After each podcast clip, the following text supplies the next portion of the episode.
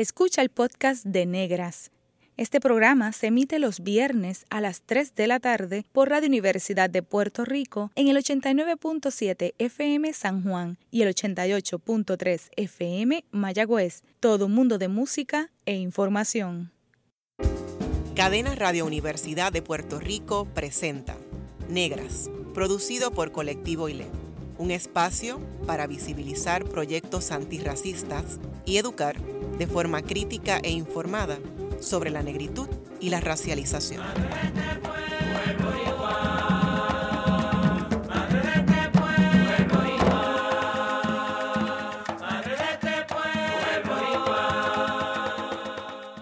Les habla la María Dávila, puertorriqueña, boricua de nación, de corazón, de entendimiento, poeta. Vivo desde, para la poesía, sintiendo siempre que en mí late la fuerza que es nuestra y de todo, de la afirmación nacional, la afirmación femenina o la afirmación racial, siempre desde la profunda raíz caribeña. Saludos a toda la audiencia que nos escucha a través de la cadena Radio Universidad de Puerto Rico. En esta edición de Negras les saludan Ivonne Denis y Mayra Díaz Torres. Hoy tenemos un programa sumamente especial. Dialogaremos sobre el legado de la poeta humacaeña Ángela María Dávila. Hablaremos un poco de su vida desde el relato de sus hijos Amanda y Aurelio por primera vez juntos hablando de las publicaciones de su madre, sus influencias literarias y su relevancia eterna. Pero hoy, sobre todo, celebraremos su obra, esos poemas que nos erizan la piel y nos inspiran a que levantemos la voz con la valentía de transgredir todo lo que nos oprime, a nombrar todo lo que nos duele. Ángela María Dávila nació en el pueblo de Humacao y falleció en el pueblo de Río Grande a causa de complicaciones relacionadas con el Alzheimer. Tras ingresar en los años 60 en la Universidad de Puerto Rico en Río Piedras, pasó a formar parte del grupo Guajana, liderado por el poeta Vicente Rodríguez Nietzsche. En vida, Dávila publicó dos libros de poemas, Homenaje al Ombligo en el 1966, en colaboración con el poeta José María Lima, su esposo en, aquella época. En vida, Dávila publicó dos libros de poemas, Homenaje al Ombligo, 1966, en colaboración con el poeta José María Lima, su esposo en aquel entonces, y Animal Fiero y Tierno en 1977.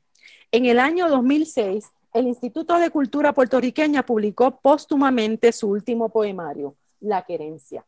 Déjenme sola con mis cosas, déjenme sola en mi baño, con mis pestes, mis excreciones, mis intimidades. Déjenme sola en mi cuarto, al desvelo, alucinada y llena de llagas, o ardorosa o aullando.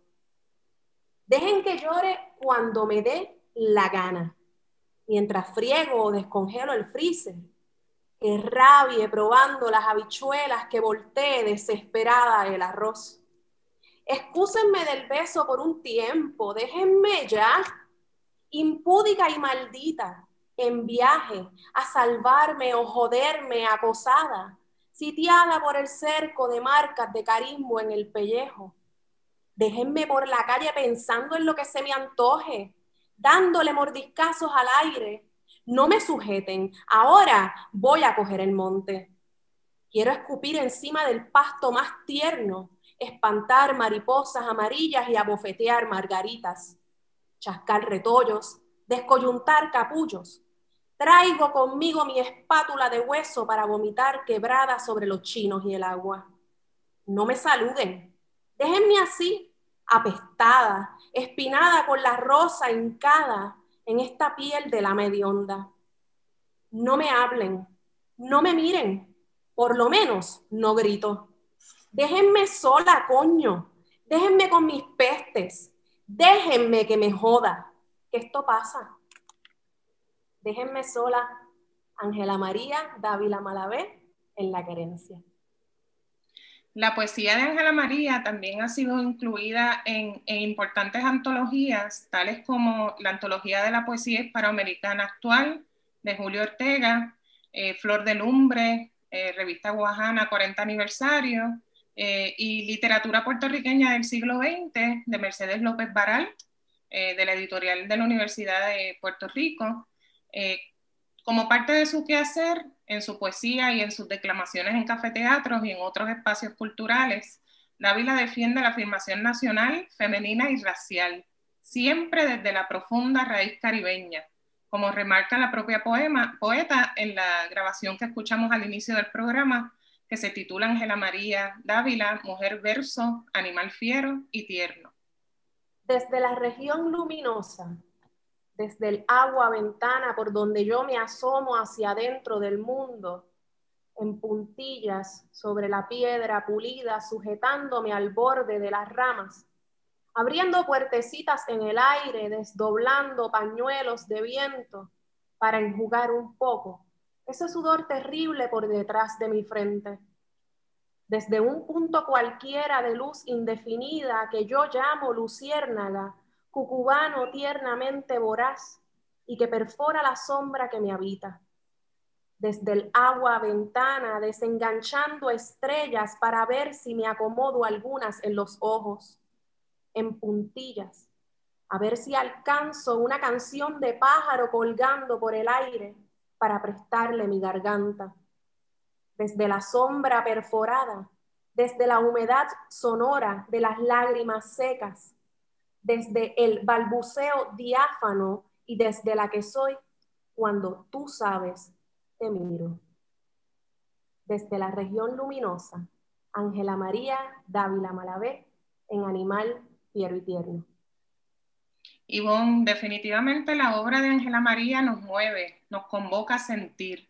Y es que la presencia y la voz fuerte de una mujer afrocaribeña que asume plenamente su experiencia con los amores, con sus relaciones, con las imposiciones sociales y morales de lo que implica ser mujer. Y con ser sujeto erótico siempre es y será relevante en una sociedad como la nuestra, que es patriarcal, capitalista y colonial. Eh, Ivonne, antes de presentar formalmente a nuestros distinguidos invitados, quisiera que nos hablaras sobre el cuento titulado Ficha Ángela María Dávila, eh, de la colección Capa Prieto que dedicaste a Ángela María. Eh, ¿qué, te, ¿Qué te provocó escribirlo?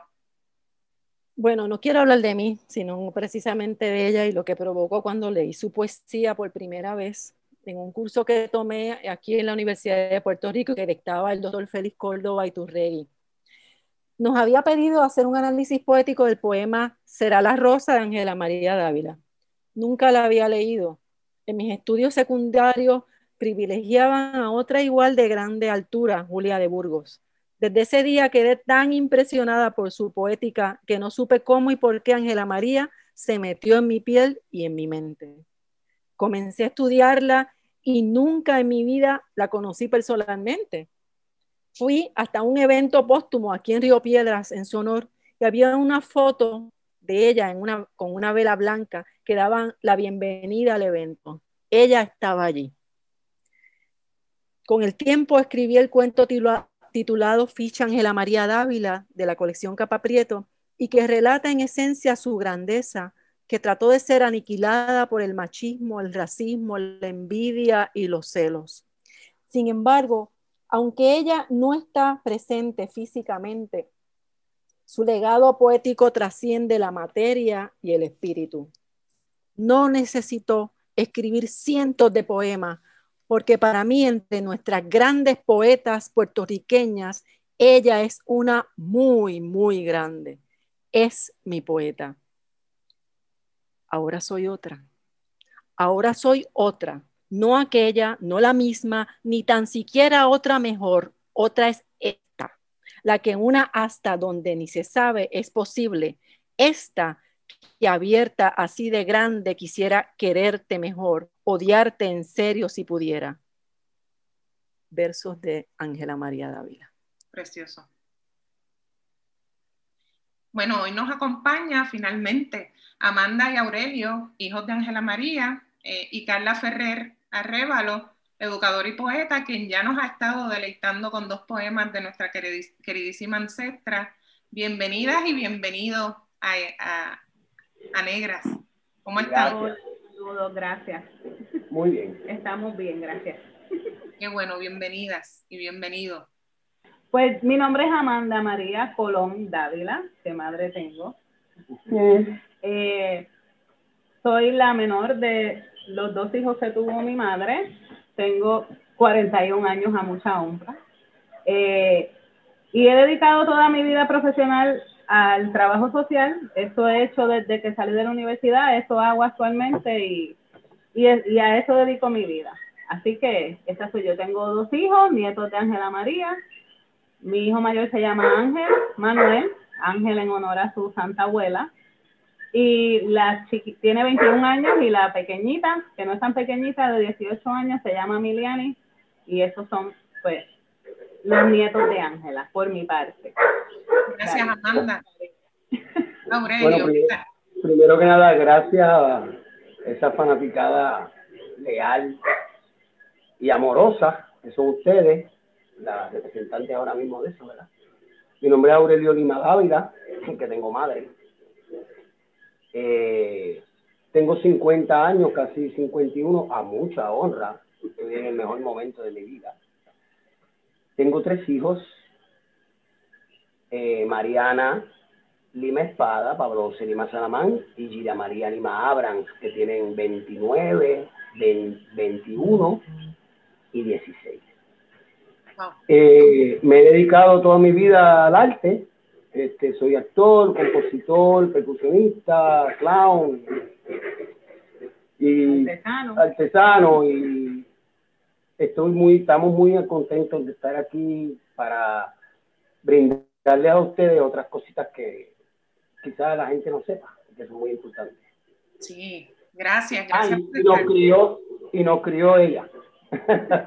Qué bien. Así que es de buena tinta, de buena tinta, de la tinta más directa. Carla, gracias por regalarnos esa declamación de esos poetas tan, de esos poemas tan hermosos.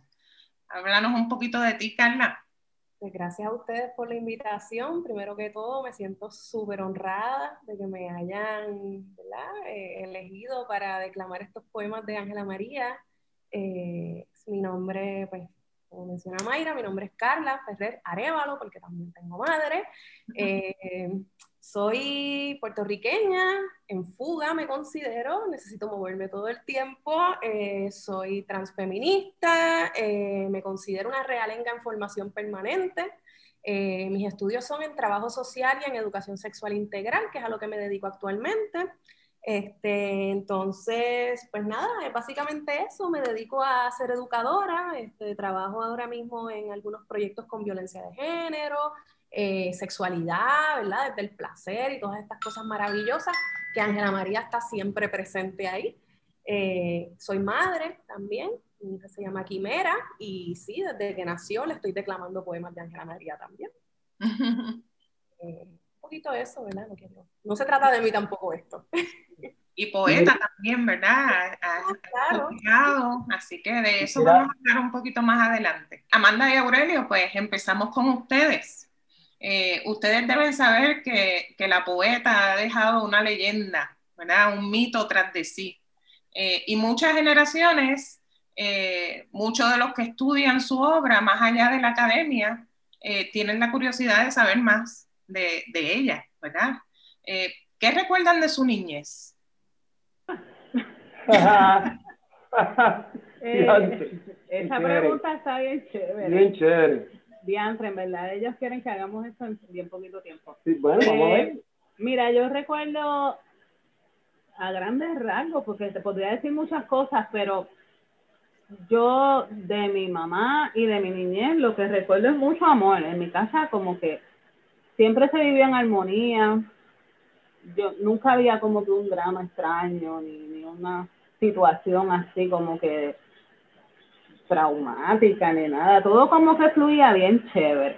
Este, yo tuve una niñez poco, poco, ¿cómo podría decirlo? No era, no fue desde mi perspectiva, claro está, a lo mejor la de mi hermano es otra, pero no fue una niñez quizás muy, muy normal, por decirle una palabra, no me muy la palabra normal tradicional, exacto.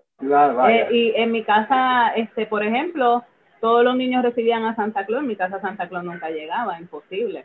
Eh, jamás, jamás.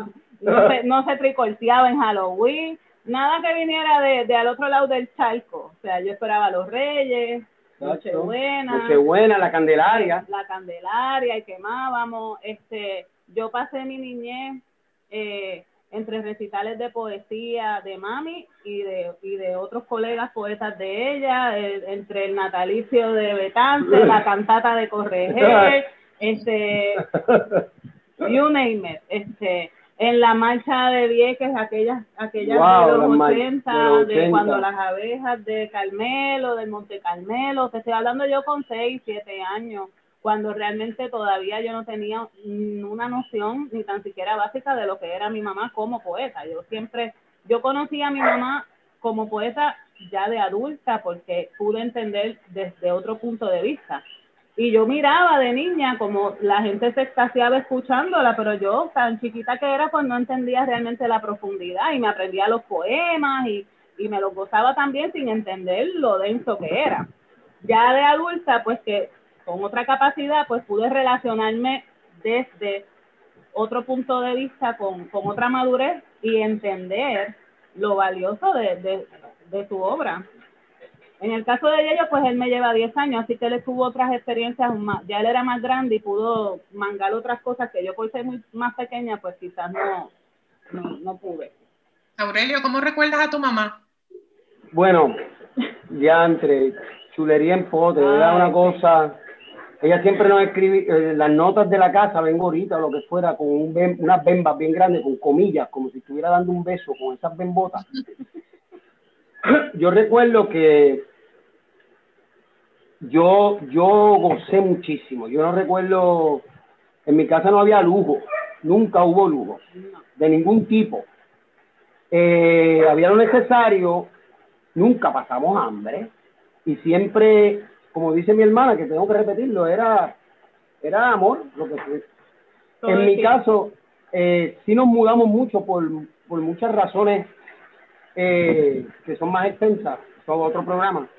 Pero recuerdo sí que mi mamá también, desde chiquitito, me enseñó a cocinar, a lavar, como se lava, con la ropa blanca, con la ropa blanca, a exprimir, a secar, a mapear, a barrer. Y recuerdo, mi, mi padre de crianza, que es el papá de mi hermana, llegó a mi vida a los siete años. Yo tengo dos padres, gracias a Dios. Y lo que no me dio uno, me dio otro. Entonces, el testimonio de, de, de, mi, pa, de mi padre, Papito Macolo, era, yo a los nueve años ya hacía habichuelas con, con calabaza y jengibre. Y recuerdo que ella me preparó mucho. ¿ves? Y Sí recuerdo, que lo tengo que decir, cuando todavía se fumaba en los cafeteatros, porque yo me dormía en los cafeteatros, el, eh, el humo era una cosa que estamos hablando de trabajadores sociales, ya eso es otra cosa. No, eso son otros. Era otros 20 pesos, pero sí me crié en, para mí la poesía era cotidiana. Sí. Era bien cotidiana. Era el día a día. Había una cosa, como dice ella, nosotros nos mudamos mucho y hubo sitios eh, más bonitos que otros, más grandes que otros, unos me gustaban, otros no me gustaron tanto, pero sí siempre hubo hogar, aunque fuera el cuartito interior detrás de un apartamento, whatever, pero yo nunca sentí que no fuera mi hogar porque ella sí lo cree, ella sí lo, lo se, se, ocupó de que así fuera. En mi casa siempre había libros por todos lados, o sea, su esquina de su escritorio, su maquinilla, su estante de libros, y siempre nos decía, este, no pueden votar nada. Un papelito que ustedes vean, este, no lo voten. No lo pueden votar. Y, y yo pues hacía caso, pero ahora yo entiendo que en cualquier papelito pudiera ah. E, estarse creando cualquier cosa maravillosa. Entonces, una cosa que te quería mencionar para cerrar mi niñez era que como en todas las casas, pues tú sabes que los domingos y sábados son para limpiar la casa a mí me tocaba el baño y un buen día me encuentro con mi madre en el pasillo y me paró de la nada, como dicen por ahí ahora, random, y me dijo, te voy a decir una cosa. Yo te he enseñado todo esto así para que tú no dependas de nadie que te haga nada, porque ninguna mujer vino a este mundo a servirte. Y se fue. Me dejó con eso hasta el día de hoy. Ese es el recuerdo de mi madre. ¿Y cómo compara? Yo creo que la pregunta que todas nos hacemos es cómo compara Ángela María la poeta con Ángela María la madre. Eh, es que no se pueden separar. Porque era una misma cosa. O sea, yo no te puedo decir que, que ella decía, pues, ok, ahora voy a dejar de ser poeta y voy a ser mamá. O viceversa. Ella era todo eso. Y dentro de Claro, y, y, y no hay manera de, de, separar una cosa de la otra. Quizás, como te dije, desde mi perspectiva de niña, pues yo veía a mi mamá, yo no veía a la poeta. Pero ahora viéndolo desde otro punto de vista, siempre estuvo ahí la poeta en, en cada consejo que daba, en cada chiste que hacía, en cada... Es que era... Bueno, mi mamá tenía un vocabulario bien extenso.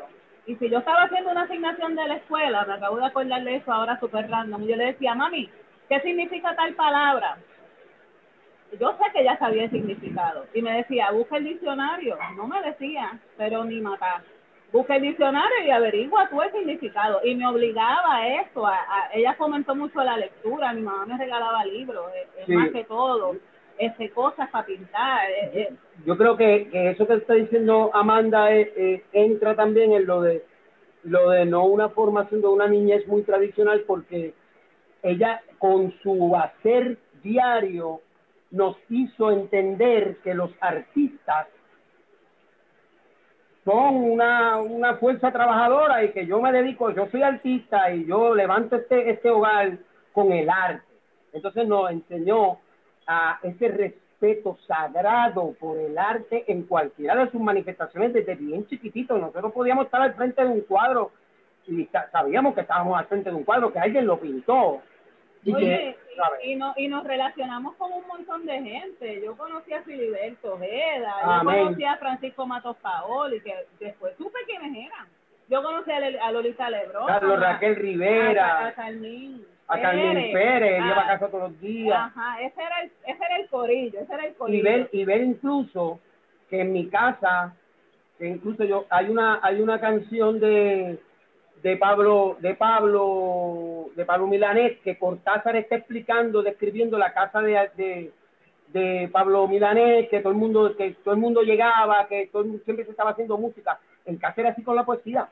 En casa con la poesía, toda la generación de ahora de los, los poetas de la generación de los 80, ellos deben poder dar testimonio que gran parte de su formación como poeta, aparte de la academia, fue en la marquesina, de casa Wow. Que tiene casa. Y, y eso, eso ellos son testigos de eso. Y eso era bien bonito porque en mi caso se gestaba cuando ya yo empecé a hacer teatro, pues ahí íbamos todo el corillo de teatro a hacer toda la escenografía, a hacer los carteles. Cuando había una manifestación política artística, ahí estábamos. Eh, la casa era la casa de la del arte revolucionario, una casa de arte revolucionario, punto, que se vivía todos los días desde que tú te levantas, antes de levantarte la boca y beberte el café hasta que te acuestas y viejito. Y eso era revolución artística todo el tiempo y yo agradezco mucho eso.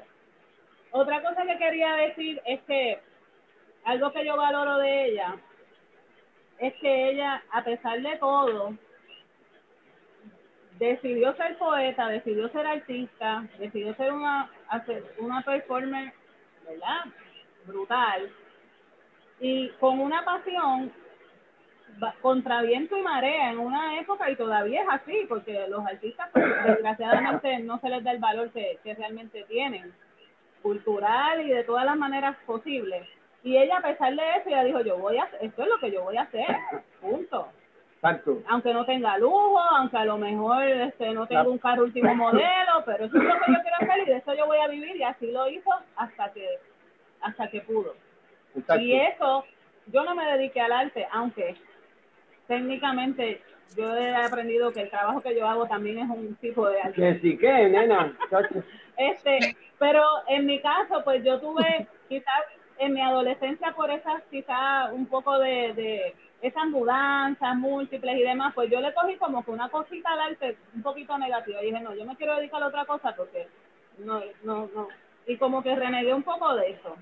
Pero terminé haciendo arte desde otro punto de vista todo el mundo me pregunta, ¿te escribes? No escribo. A lo mejor si me pongo a escribir. Lo poquito que escribo, escribo. Pero no, no, no me dediqué a eso. Pero para, eso está ese, ahí, ahí está. Yo se lo dejé a él. Pero sí, en efecto, ese, esa tenacidad que ella tuvo y ese, no importa qué, esto es lo que yo quiero, para esto yo nací. Mi mamá vive en una familia donde nadie se dedicó a la, a la poesía. La poeta era mi bisabuela, que es la fundadora de la ternura, lo mismo, ella misma lo dice. Ah, la dedicatoria de la dedicatoria. Sí, pero que tampoco se eh, eh, se, crió a criar muchachos, se dedicó a criar muchachos a fundar una iglesia en Quintana, pero de ahí que sale la cepa, pero es como dice mi hermana, ella escogió de toda la gente, porque somos talentosos y los ancestros también tenían su arte, pero ella fue la que decidió, no importa qué, yo voy a vivir de mi poesía y voy a hacer revolución con mi poesía. Y voy a criar mis hijos desde ahí. y les voy a dar de comer desde ahí. Pero de igual manera, si te enfermabas, te hacía la sopita, te echaba Vic, te hacía un té, este, eso estaba ahí, eso estaba ahí siempre, siempre. Y finalmente, ¿qué, qué es más, qué es lo más que extrañan de ella? Ay, bien, nena. ¿Tiene tiempo? yo le extraño todo, desde las habichuelas. Ah, yo le extraño. La, voz, La voz este el, olor ella era bien cariñosa cariñosa de contacto de contacto físico, siempre abrazando sus besos te, olía mi mamá me, siempre me, me saludaba con un beso en la trompa de toda la vida de toda la vida y wow este extraño eso extraño el escuchar que ella nos escuchaba nos escuchaba. Y, sin juicio. Nada. Tú le podías decir cualquier cosa. Pues. Mami, dice esta lo que era, va, va, pues mamá. Ah, otra cosa para ir cerrando, que yo sé que estamos cortitos de tiempo. Una cosa que, que ella me enseñó, yo no sé si a propósito, yo creo que sí, pero era, ella comentó mucho mi capacidad de, de elegir, de escoger. Por ejemplo, yo le decía, mamá, yo quiero ir, quiero, tengo ganas de ir para el cine, por decirte un ejemplo. Ella me decía, pues ve, es que no sé si ir, porque es que, pues, quien va no me cae bien, pues no vaya. Pero es que de la película que van a ver me gusta, pues ve. O sea, ella no escogía por mí. Y yo le daba otra cosa y me dice, pues no vaya. Pero nunca escogió por mí. Era como que tú tienes cerebro, escoge tú lo que tú quieras hacer. Y eso me ha acompañado hasta el día de hoy. Y lo he, y lo he traspasado a mis hijos. Muchas de las enseñanzas que yo le doy a mis hijos vienen de mi mamá, sino todas definitivamente, sin duda alguna. Y mis hijos no conocieron a mi mamá. Mi, mi mamá murió un día antes de que mi hija cumpliera un año y mi hijo tenía cuatro, pero ya mami llevaba enferma varios años, así que no, no, no compartieron.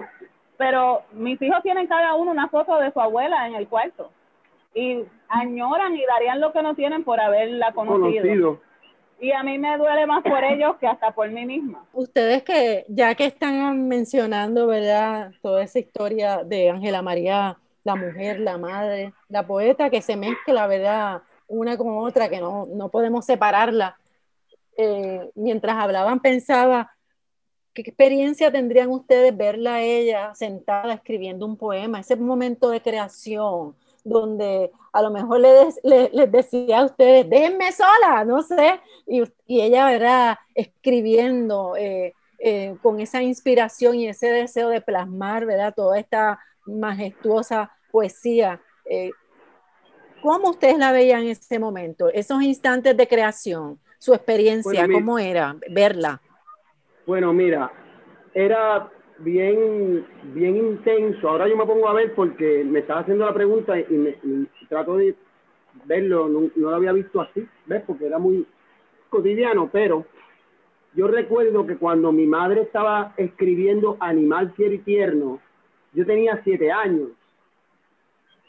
Entonces, yo recuerdo que de madrugada, podrían ser, ponle, de madrugada, quizás a las 3 de la mañana, a 2 de la mañana, a mí me despertaba el sonido de la maquinilla. Y yo me despertaba y me paraba de la cama y la veía con su copa de vino o su cervecita y para ese momento ella fumaba, fumaba Mary. Entonces, ¿qué pasa? Ahora lo puedo ver y gracias por la pregunta, porque era verla como en una cúpula, estaba la casa y ese espacio, ella no tenía, en ese sitio ella no tenía una oficina que ella se encerrara a escribir. O sea, estaba en su espacio creado dentro de la misma sala, ella tenía sus cosas. Entonces, pero que estaba toda la demás casa y cuando mami escribía en su espacio, incluso yo no me atrevía a interrumpirla, para empezar, a menos que no fuera grave. Yo no recuerdo yo interrumpiendo a mi mamá para... tenía que haber sangre, fuego. Cualquier sanganería, tenía que haber, exacto, sangre, fuego, un accidente bien grave.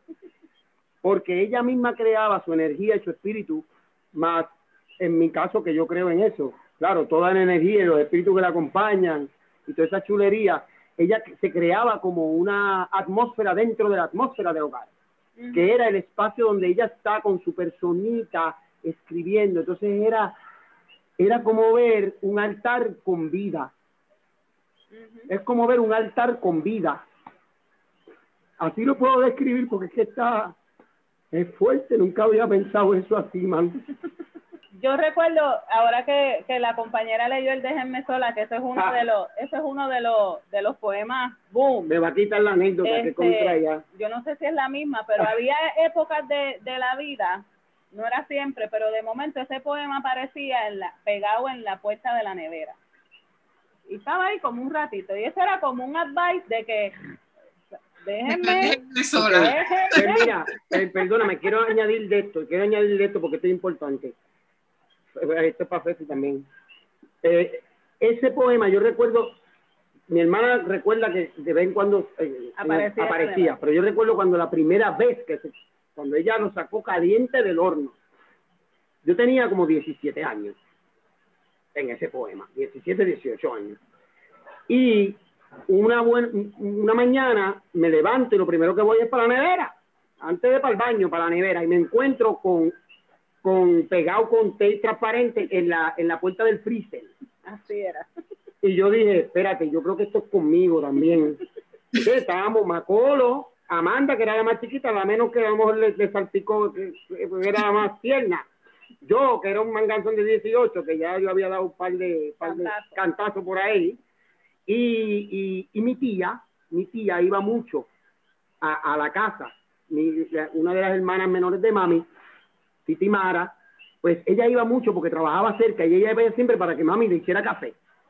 Y mi, mi, mi tía testimonea que testifica, debo decir, que ese día ella tocó la puerta y mi mamá le abrió, que le abrió porque se, le levantó los sonidos de la puerta de la cama y le dijo a mi tía, hoy no hay café.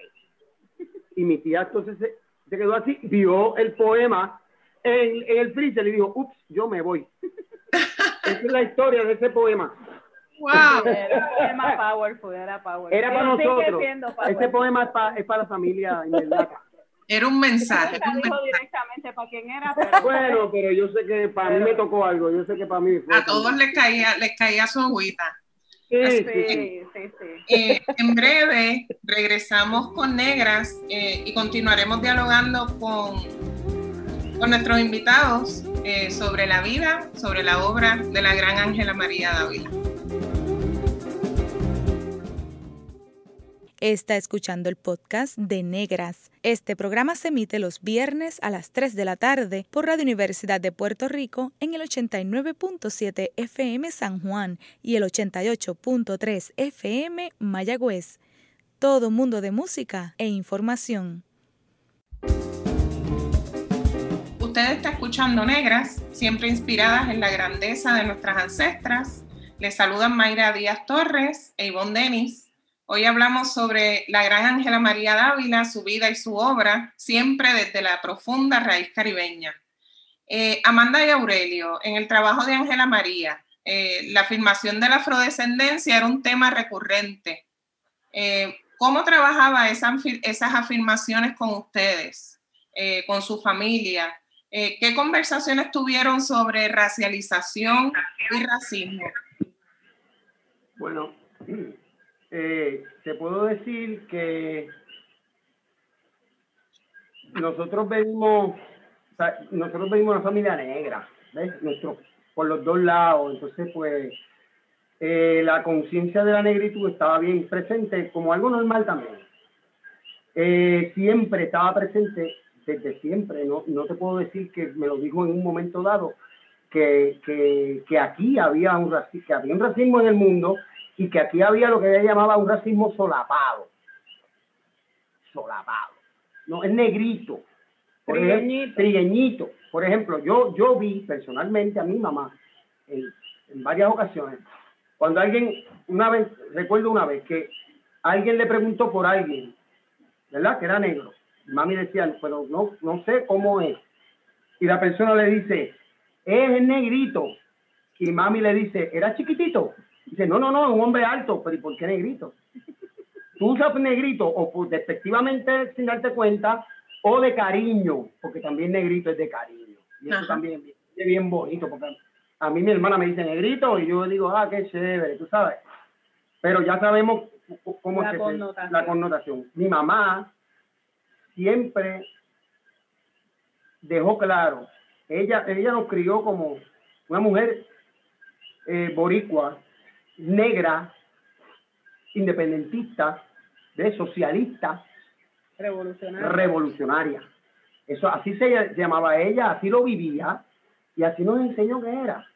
Entonces, él también decía, por ejemplo, que aquí en Puerto Rico hay distintos tipos de negros y siempre decía, yo soy una negra amarilla, papi, refiriéndose a mi abuelo, papi es un negro retinto, ¿ves?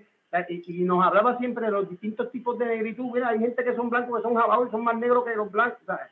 Sí, eso siempre ahí. Igual si tú decías, fulano tiene el pelo malo. ¿Qué le hizo? ¿Qué le hizo, ¿Qué le hizo el, pelo? bendito? Un pelo bien malo. ¿Qué te hizo el pelo? Imagínate. Malo es no tener pelo. exacto, malo es no tener. Pelo malo es el que se cae. Pelo malo es el que se cae. y pues desde ahí, pues, como ella actuaba frente a la sociedad desde su negritud, nos hacía ver todos los días que hay que bregar con esto porque desgraciadamente en este país hay racismo. Y, nos decía también esto, la gente que dice que no hay racismo aquí está equivocado porque aquí sí hay racismo. Pero también, también ella, ella de alguna manera, me pongo yo a pensar ahora, que la importancia de ser negra era bien importante para ella, por todo el sufrimiento. Y encima de eso, los, el ser puertorriqueño, ¿ves? ser boricua y luchar por eso. Claro, ella tiene que luchar desde la plataforma que es negra, porque es una mujer negra. Desde ese punto de vista, para nosotros, este, enfrentarnos al, al, al, racismo como, como intolerable, no, no vamos a tolerar el racismo, es desde niños ya nosotros tenemos eso en el chip, como, como diría yo, no se puede tolerar el racismo, punto.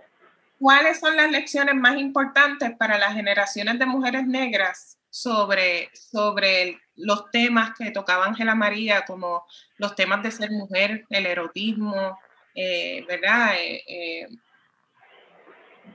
las relaciones, el amor, el desamor. yo creo que, que viéndolo déjame ver cómo te lo puedo explicar. Yo pienso que, es una poesía que empodera. Y empodera, no lo puedo ver, ¿verdad? Únicamente pensando en la mujer visiblemente negra. Yo creo que, toca a cualquiera que, sea mujer, hombre, este, y a mí como niña también me salpicó, así que a los niños los voy a incluir también. Este, porque ella tuvo eh, la, la, la delicadeza de tratar todos esos temas. Bueno, es que ella ya lo dijo, fiera y tierna. Ella logró que esos temas trascendentales fueran traídos con su voz de una manera este, categórica, contundente, sin, sin tapujos, sin paños tibios, pero a la misma vez bien chévere y, y que tú ni cuenta te das de, de, del impacto que quizás está teniendo. Pero sí, definitivamente es, empoderadora. Desde, desde, leer la parte del erotismo y verlo como algo este, cotidiano, normal, natural y, de lo que se puede hablar sin tabú y sin, sin que resulte en, en, en, un problema o en un, lío, porque es parte de lo que somos. Hasta de cómo este, limpiar la casa, que hasta de eso hay un, hay un poema. Sí, exacto. Yo. Eh, sí, dale. bueno, eh, Es un tema, eh, eh, la pregunta es bien, bien, bien importante y yo agradezco esa pregunta porque da espacio a, a desde mi punto de vista, ha habido estudios sobre el erotismo de Ángela María en su poesía y que, que es obviamente está claro y, pertinente porque como decía mi hermana de, de, eh, otra forma eh, te empodera y que una mujer negra se atreva a hablar del erotismo como, como ella lo hace en una sociedad en la que vivimos y desde cuando empezó, desde esas décadas a hacerlo, es un acto revolucionario. Vamos a empezar por ahí. Pero la poesía de Ángela María es mucho más. Uno no puede dividir, digo, esa es mi humilde opinión, pero con firmeza, mi opinión firme y humilde. Es que es bien difícil, es bien difícil. Quizás por sacarlos por poema, pues tú puedes sacar y dividir las cosas, pero la obra de Ángela María es bien difícil separarla de una obra erótica, a una obra revolucionaria, a una obra de conciencia ancestral, a una obra de humanismo. Y, me refiero a humanismo refiriéndome a, la, importancia de, la lucha feminista, no contra los hombres, porque su feminismo no era contra los hombres, era contra el sistema machista. ¿Ves? Entonces, ella hablaba una cosa bien bonita, no sé si, no creo que me esté saliendo del tema, pero lo voy a incluir porque tiene que ver con erotismo, porque tiene que ver con la sexualidad. Y una cosa que ella me dijo también, me recuerdo como ahora, como a los 17 años también, que me dijo una frase que yo quiero compartirla con todas y todos los que están oyendo esto, porque es el deber que tengo como portavoz, como uno de los portavoces de Ángela María, que, incluso no somos ni nosotros dos ya nada más, porque el que ustedes tengan ese corillo, ustedes son portavoces de Ángela María, todo el que la habla. Ella me dijo esto, cuando los hombres entiendan su feminidad y las mujeres asuman su masculinidad, en esa medida evolucionaremos como especie. Cuando los hombres entiendan su feminidad y las mujeres asuman su masculinidad, en esa medida evolucionaremos como especie. Esa frase, que ya no, no está escrita en ningún libro, ella me la dijo a mí, bien clara, y yo me acuerdo como ahora, tengo 51 años casi. Y eso describe un poco la importancia del erotismo en términos de un acto revolucionario. ¿Cómo yo puedo hablar de mi erotismo sin tapujos, como dice sin tabú mi hermana? ¿Cómo yo puedo hacerle un poema a todas las partes del cuerpo, honrándola? Y, por ejemplo, poner un poema que se llama Pinga. Se llama Pinga, ese poema. Cuando eso estuvo, que está en la querencia, pero no está con ese nombre porque el estatus, el, el sistema del, del Instituto de Cultura puertorriqueña en ese momento le salió de donde no le da sol, del título del poema. Del título de, salió del título del poema, poner una nota abajo que ellos prefirieron poner pene. pene. La poeta puso pinga. Entonces, ese tipo de ese tipo de licencia que ella se dio, se autorizó, porque yo soy negra, soy mulata, soy boricua, soy puertorriqueña, soy mujer, soy todo lo que sea, se tiene que respetar. Y no importa qué. Entonces, eh, esa, esa libertad de hablar de erotismo es una posición más que erótica política. Porque la poesía de Ángela María, en su totalidad, es una poesía política. ¿Por qué es política? No política, era política, porque es revolucionaria, porque habla de la ciencia del cambio social para que seamos un mejor pueblo. Entonces, eso, eso, un mejor mundo, debo decir. Y eso, esta mujer nacida con el nombre de Ángela María David Malavé, me atrevo a decir, más allá de que sea mi madre, como un, con la autoridad que me compete ser un artista como muchos más del mundo, decir que es una de las poetas más importantes del planeta, más que de Puerto Rico, más que del Caribe, más que de América, porque tenemos ese pensamiento colonizado todavía. Incluso la gente que tiene un poquito más de conciencia lo tenemos y no nos atrevemos a dar ese paso. Pues yo declaro que Ángela, Ángela María Dávila Malavé es uno de los manes poéticos más importantes de este planeta. Y su poesía erótica es una poesía revolucionaria, que está unida a todas yo te secundo. quería aprovechar, quería aprovechar y preguntarles también, eh, ahora que hablan ¿verdad? De, de, su trabajo, de su obra y lo que escribía y demás, ustedes deben de tener algún, algún trabajo inédito de Ángela María escondido en algún lugar secreto que, que estamos esperando eh, y que... ¿Cómo tú dices eso? ¿De dónde tú sacas eso? ¿Dónde, está todo eso, todo eso que tienen escondido Ángela María Dávila? Porque estoy segura que deben de tener muchísimos pues trabajos de ella. Es bien chévere porque mira, eh, nosotros, este, para ahora que eh, aprovecho y anuncio, así como a grandes rasgos, que hay, un, hay una va a haber pronto una nueva edición de Animal y Tierno, donde la compañera Ivonne Denis es la encargada de la gran labor que, wow, que Dios te bendiga, de hacer el prólogo de ese libro. Que en esa edición, nueva edición que, que, ah. está proyectándose, se incluirá material inédito. Exacto, pero entonces... un pisco Un pisco porque le, le el bochinche. La intención es poder pronto, lo más pronto que podamos, poder publicar ya de manera formal ese, ese material inédito. Mami dejó un archivo como de tres o cuatro gavetas y, y nosotros nos hemos dado a la tarea, eso estuvo ahí dormidito por varios años y yo diría que desde el año pasado empezamos como a abrir la caja de Pandora. La caja de Pandora y hemos descubierto unas cosas bien chéveres. Increíble. Bien chéveres que, ¿verdad? Ahí están. Algunas no tienen fecha. Incluso hay, hay, hay un material de, de cuando ella era este, estudiante de escuela superior. Sí, y filmaba de otro modo. No lo vamos a decir para que se lo... Filmaba de otro modo. Sí. Eh, eh, Carla, vamos contigo. Eh, queremos agradecerte eh, por, eh, por acceder a nuestra invitación. es un placer tenerte aquí. Ángela María, como hemos hablado en, en todo este tiempo, es un referente poderosísimo.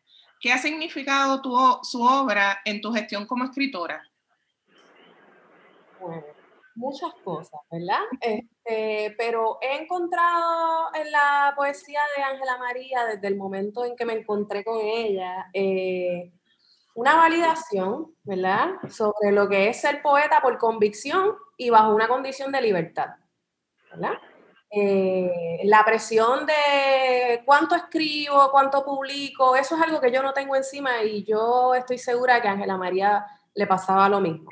¿Verdad? Este, ella lo de era disfrutarse el proceso, esos intercambios tan importantes, ¿verdad? Entre otros poetas que son sumamente valiosos eh, y los encuentros fuera de la academia, sobre todo, porque mucha de su poesía eh, narra historias que no nacen en la misma academia, ¿verdad? Nacen en otros espacios, en el ámbito público. Este, sí, así que pude validar eso a través de Ángela María, eh, claro, mirándome a través de su, de su reflejo apalabrado, eh, porque sí, porque la vida es el significado que le damos a las cosas, ¿no? Eh, a las realidades, los vínculos, las emociones, ¿verdad? Esto del, del, cuerpo, la mente y la esencia como una misma cosa. entonces, pues esto, esto mismo ha sido su obra para mí.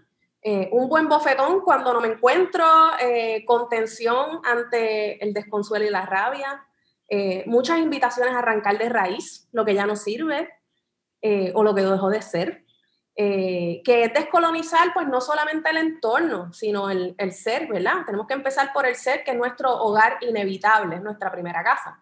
y claro, esto sin miedo, sin culpa y sin vergüenza, que sabemos que son aprendizajes sumamente patriarcales que pretenden, ¿verdad? Que para que se nos valide la sociedad como la buena mujer, ¿verdad? O la mujer exitosa, eh, tenemos que rendirle culto a estos tres valores, que son un disparate, eh, para someternos a, la sumisión y la codependencia, ¿verdad? Así que eso es algo que yo pude ver de inmediato a través de la poesía de Ángela María.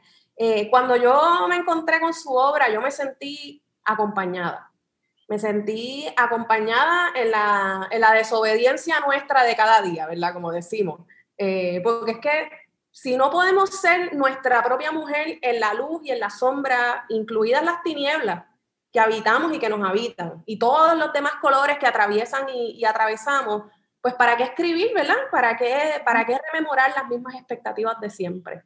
Así que ese es el punto en el que yo me encuentro con Ángela María y se me metió y se me incrustó y me la llevo a donde sea que puedo y la comparto donde sea que puedo. Ella se fue conmigo por Sudamérica y allá pues recorrimos y conocimos y leímos y bueno, tuvimos hasta conversaciones y, demás. Si fuéramos ineludibles, está en la querencia. Fíjate, chico, hoy, ahora, existe ese algo en ti que promete cosas y este mío que es tuyo para ti. Pero la gente se inventó la felicidad para luego sospecharla o exigirla y ahí es que viene la famosa búsqueda. Esta promesa no necesita nombre, ni accesorios, ni números de almanaque, ni guindalejos turbios. Solo ese tiempo urgente y clandestino que construye desde la penumbra el espacio de luces que se juntan haciendo ámbito. Esa rendija redonda que no dura nunca y pervive siempre. No hay ni que merecerlo pero es preciso desnudarse y encontrar el trillo creando por las huellas de los amantes que no dudan, la máscara propicia que descubre el beso que no muere. Hay quienes dicen que todo está escrito y tienen agotada la lista de los requisitos para el abrazo. Miden la luz en centímetros y saben el código de la felicidad. Pero ¿de qué destino? ¿De qué propiedad? ¿De qué decreto hablarán? ¿De algún cajón siniestro? de algún inexplicable y fraudulento para siempre. Si fuera tan fácil, no se sentiría tantas veces el miedo a que se escape un montón de vida. No se escaparía tanto. Quisiera que por lo menos se hubiera escrito también lo necesario para que fuéramos ineludibles. Entonces yo saldría corriendo para abrazarte sin preguntas ni respuestas. Mi canción persiguiéndote, mis manos volando hasta tu calle, perseguidas por mis pechos de luna mi pelo flotando hacia ti con una flor que parecería una estrella en el cielo, mientras llego, deshaciéndose rojos, traspasando tu puerta, haciendo transparentes el polvo de tu casa, las sábanas dobladas y el abrazo. El miedo, que no dices y no digas nada. Abriríamos el silencio en dos para escucharlo. Tú perdona, no sé por qué te digo todo esto. Será tal vez por compartir esta parte de muerte que nos toca, casi amándonos a Elía. Qué belleza. Santo Mira, yo quiero decir algo, y esto es para la poeta que está recitando. Si yo no conociera quién es Ángela María, pero conociéndola, tú leyendo a Ángela, yo, yo la hubiera visto. No sé si me explico, porque lo que quiero decir es que cuando tú recitas a Ángela María Dávila Malavé, yo sé que tú la llevas incrustada en tu alma. Gracias. Les agradecemos inmensamente eh, la oportunidad de conocer un poquito más sobre Ángela María, de, de, a Carla, gracias por, por eh, compartirnos su obra de esa manera tan hermosa. Eh, Ivonne, y a toda la radio audiencia, muchísimas gracias. Eh, como siempre, agradecemos al apoyo del personal técnico de Radio Universidad por su apoyo en esta edición de Negras. No olviden sintonizarnos el próximo viernes a las 3 de la tarde. Feliz viernes a todos. ¿Será la rosa? ¿Será el trámite de la sombra debajo de los pétalos? ¿Será la rosa o será la espinísima ferocidad de a diario? ¿Será la rosa? ¿Será tal vez el pétalo desnudo y transitorio? ¿Será la rosa con su gota de siempre en la mañana o será que una lágrima se encarga de refrescar las flores ilusorias? ¿O será que una gota de polvo descansa en la mañana de un sol desaliñado? sobre una hoja imaginaria, sobre una hierba, imaginariamente reptando por el polvo. ¿Será que uno no entiende que a esos hoyitos cogidos en la calle de camino a la escuela podría, tal vez, darles con ponerse de acuerdo para inventarse jugar a ser abismos? ¿Será que uno no entiende que deshojarse a diario no impide echar raíces, ni detiene el imperio constante de la tierra, ni el temblor de ser pájaro tragando a bocanadas el aire por las alas? ¿Será que uno no sabe o que uno está seguro de que el agua son flores diluidas? ¿Será el tremendo recuerdo de la flor en el aire como agua detenida? ¿Será la rosa, olida y sorprendida por los ojos brutalmente fugaz, tocante, tocadora, tocada para siempre su armonía por el recuerdo musgo de su historia, por el recuerdo feroz y demarcado de su huella difusa y siempre viva, por el recuerdo punzante y afilado detrás de cada espina, de cada esquina, de cada ruina diluida en distancia y asombro. Será la rosa dura en pie de lucha. Será seguir hablando palomas, diciendo caracoles, haciendo verbos simples para mover los nombres. Como decir, la luna está en cuarto creciente y uno en cuarto menguante.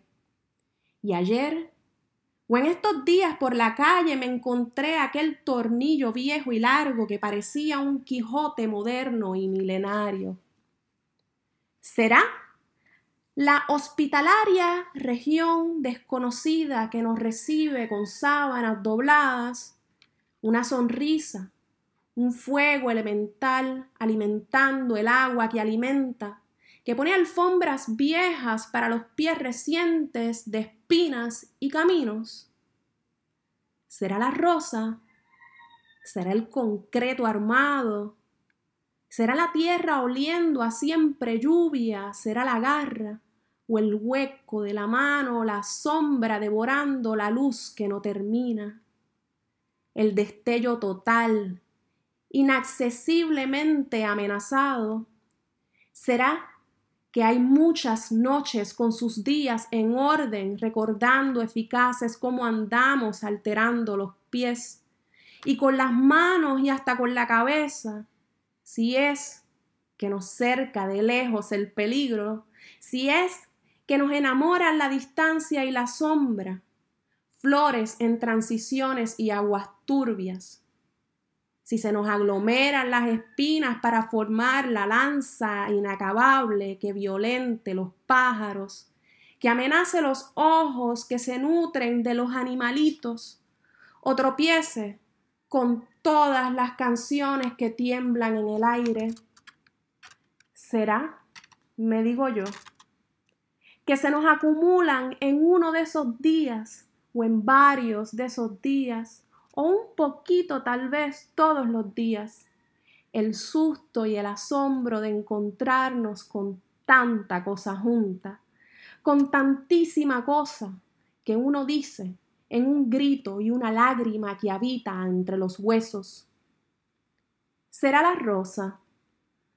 ¿Será que uno no entiende? ¿Serán esos hoyitos de que hablábamos será la tierra oliendo la garra o el meñique o el hueco de la mano, el destello total, el agua fuego, este montón de cosas, todo esto. Será la rosa, Ángela María Dávila Malavé, en Animal Fiero y Tierno. Cadena Radio Universidad de Puerto Rico y Colectivo ILE presentaron Negras, asumiendo nuestro justo lugar como forjadoras de cambio.